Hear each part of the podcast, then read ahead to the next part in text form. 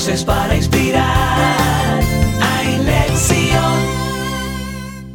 Hola amigos, aquí estamos con nuestro proyecto de podcast desde Israel, Voces para Inspirar, del movimiento Hay Lección del Departamento de Emprendimiento Sionistas de la Organización Sionista Mundial. Hoy vamos a hablar un poco sobre Sukkot. Eh, ¿Qué es lo primero que se debe hacer según la Laha o la ley judía una vez que se ha terminado el ayuno de Yom Kippur? Sería lógico que la respuesta más adecuada fuese, bueno, vayamos a comer.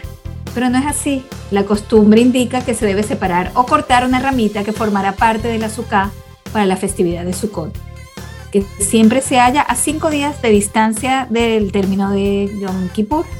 ¿Y esto por qué? Porque en nuestra tradición siempre se quiere atar lo espiritual a lo material, que son dos reinos que la civilización judía van siempre de la mano y es prácticamente imposible de separar. En esta oportunidad vamos a escuchar a Daniel Feinstein de México, de la Universidad Hebraica de México, quien nos habla también de la situación de celebrar y alegrarnos y, hacer todas las mitzvot de Sukkot en una situación como la que se vive en el mundo. Y también nos va a hablar de los Ushpitzim. Durante Sukkot nosotros tenemos la, el Shut y la mitzvah de recibir a gente en nuestra Sukkah. Veamos qué nos dice nuestro querido Daniel Feinstein.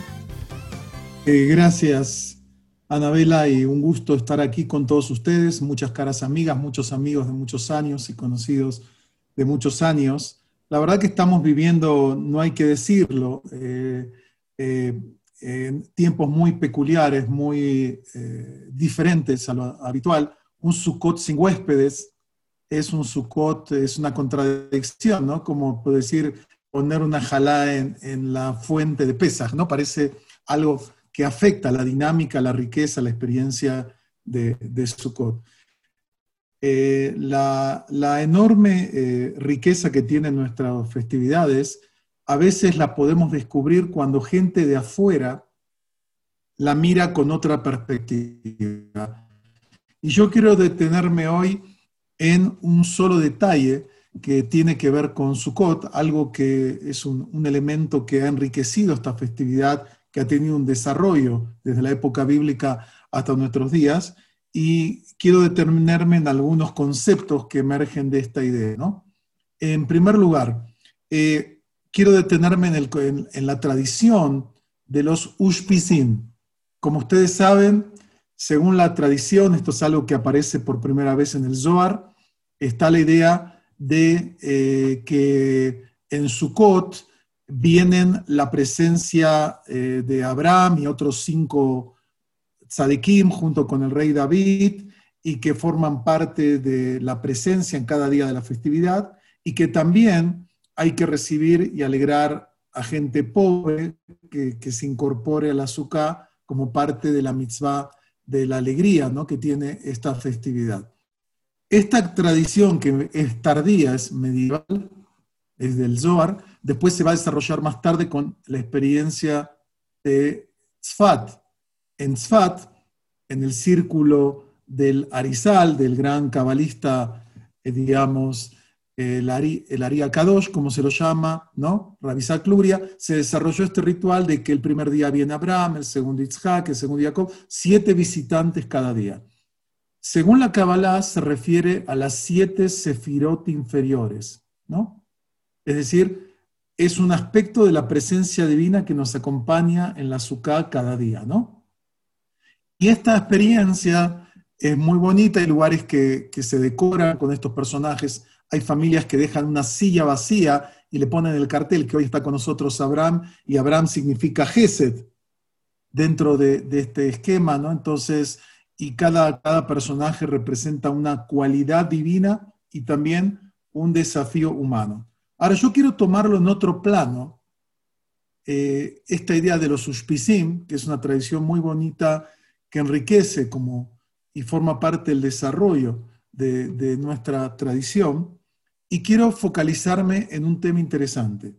Y esto lo he podido ver gracias a pensadores que están en el margen, en este caso. ¿Qué tiene que ver Ushpizim con la realidad contemporánea que enfrentamos y con el mundo que estamos viendo? y lo voy a hablar con lo que está pasando en la polarización de la sociedad israelí y los que vieron el debate del presidente Trump con el candidato Biden, eh, esa lucha, esa pelea que parecía, o las luchas que hay en la sociedad israelí, la intolerancia entre grupos diversos, y no solo en la sociedad israelí, lo vemos en, muchísimos de nuestros países, también la llamada grieta en Argentina. ¿Qué es lo que está pasando? El problema de Ushpizim, y creo que acá está la filosofía profunda de esta festividad, es que lo que tiene que ver con Ushpizim tiene que ver con el trato y encarar la diversidad. ¿Cómo encaramos la diversidad? Y esto fue tratado por, y quiero plantear que esto tiene una implicación, digamos, política, social, cultural. Y voy a plantear que hay tres modelos cómo podemos tratar la diversidad y también tiene implicaciones pedagógicas para nosotros como educadores. El primer modelo de cómo tratar la diversidad la desarrolló a comienzo del siglo XX un jurista, filósofo que va a ser la base de la fundamentación, digamos, de estos aspectos dentro del régimen nazi, que es Carl Schmitt. Y Carl Schmitt planteó que en, el mundo de la política y de la sociedad hay solamente dos posibilidades, amigo, enemigo. O eres mi amigo o eres mi enemigo. No hay término medio. Y es lo que vimos en el debate de presidencial en Estados Unidos. Y es lo que vemos muchas veces en, la sociedad israelí, pero también la sociedad argentina y la sociedad mexicana, entre los que están a favor de los CAI contra los CAO, los que están con López Obrador y contra López Obrador, o los ortodoxos con los eh, laicos, etcétera, etcétera. En esta visión es, o eres como yo y eres mi amigo, o eres el enemigo y tengo que tratarte como tal. Este modelo que se reactivan los populismos, ¿no? Y está en la teoría, ¿no? De la Clau y otros aparece esta idea de que amigo-enemigo, esa es la forma de tratar con la diversidad. Si no eres como yo y no adaptas mis valores, eres mi enemigo y tengo que tratarte así. Hay otro modelo diferente que podemos decir que encara de una forma más rica la diversidad, que es el modelo de la tolerancia. Este modelo tiene el problema de que es unilateral, es decir, yo te tolero a ti y te concedo el derecho a existir o te concedo hasta el derecho a que puedas estar aquí y te admito, pero en una forma muy condicional. Y es un modelo que viene desde, la teología cristiana, pasando por otros pensadores, ¿no? Eh, y en los últimos años el que lo planteó en un sentido democrático fue el gran filósofo Jürgen Habermas, filósofo alemán, que plantea que en las sociedades contemporáneas diversas, ante los migrantes, ante la diversidad que hay, necesitamos un ideal de tolerancia controlado por una sociedad democrática. Pero hay un tercer modelo, y es el modelo de los ushpisim, que es el modelo de la hospitalidad. La hospitalidad significa invitar al otro a mi casa. Y este es el modelo que nos enseña la experiencia de los ushpisim. Porque los ushpisim no tienen que ser como nosotros. Hay que invitar al pobre, al, diferente. La idea es que pueda venir alguien que no sea como nosotros exactamente. Y si bien no es una hospitalidad absoluta, es una hospitalidad donde lo acepto como es, no le pido que sea como yo, hay ciertas reglas mínimas de convivencia, pero le enseño a acercarse en la hospitalidad. Y este tema fue desarrollado por dos grandes pensadores judíos, tal vez los más importantes pensadores judíos, de, filósofos de Francia, Emmanuel Levinas y Jacques Derrida. Derrida ha escrito un libro entero que se llama Sobre la hospitalidad, y él desarrolla estas ideas. Y él plantea la radicalidad del concepto de hospitalidad. Y que no es solamente un tema, como decimos, Ushpizim, podría ser un tema judío, folclórico, limitado. No. Acá hay un modelo de cómo encarar la diversidad y cómo encarar la vida.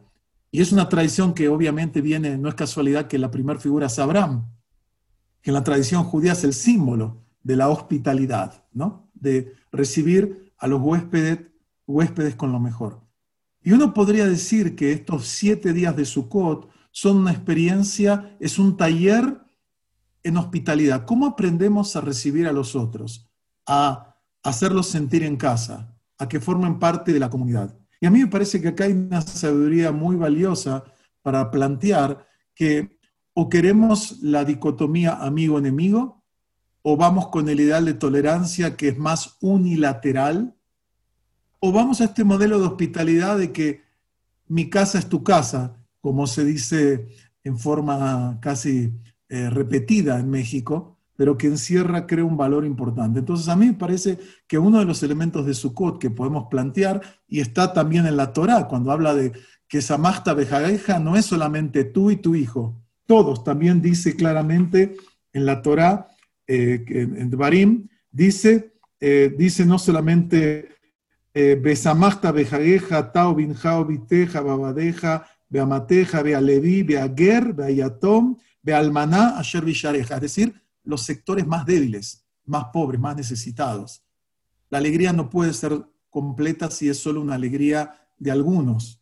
Y a mí me parece que acá hay un valor para analizar este modelo de cómo me comunico con el mundo con la hospitalidad, no con la tolerancia, que ya es mejor, ni con la actitud de amigo, enemigo, eh, digamos, que forma parte de muchas de las ideologías políticas que estamos viendo en este tiempo, ¿no? Y creo que nuestra tradición, como siempre, tiene una gran riqueza que hay que poder desenvolver y a veces uno necesita pensadores como Manuel Levinas, como Jacques Derrida, que nos muestran la riqueza que tienen tradiciones y valores que nosotros conocemos en forma natural. Así que con esta reflexión, que pensemos que Sukkot también es la fiesta de la hospitalidad.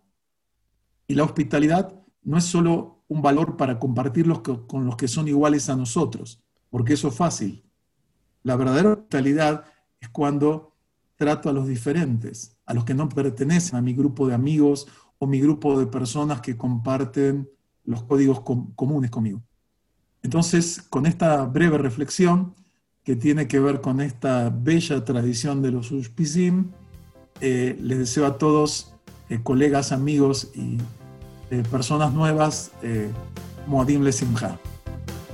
Gracias a todos nuestros entrevistados por sus importantes contribuciones. Nos despedimos en esta oportunidad para seguirnos escuchando muy pronto. Hay lección, voces para inspirar. Hay lección.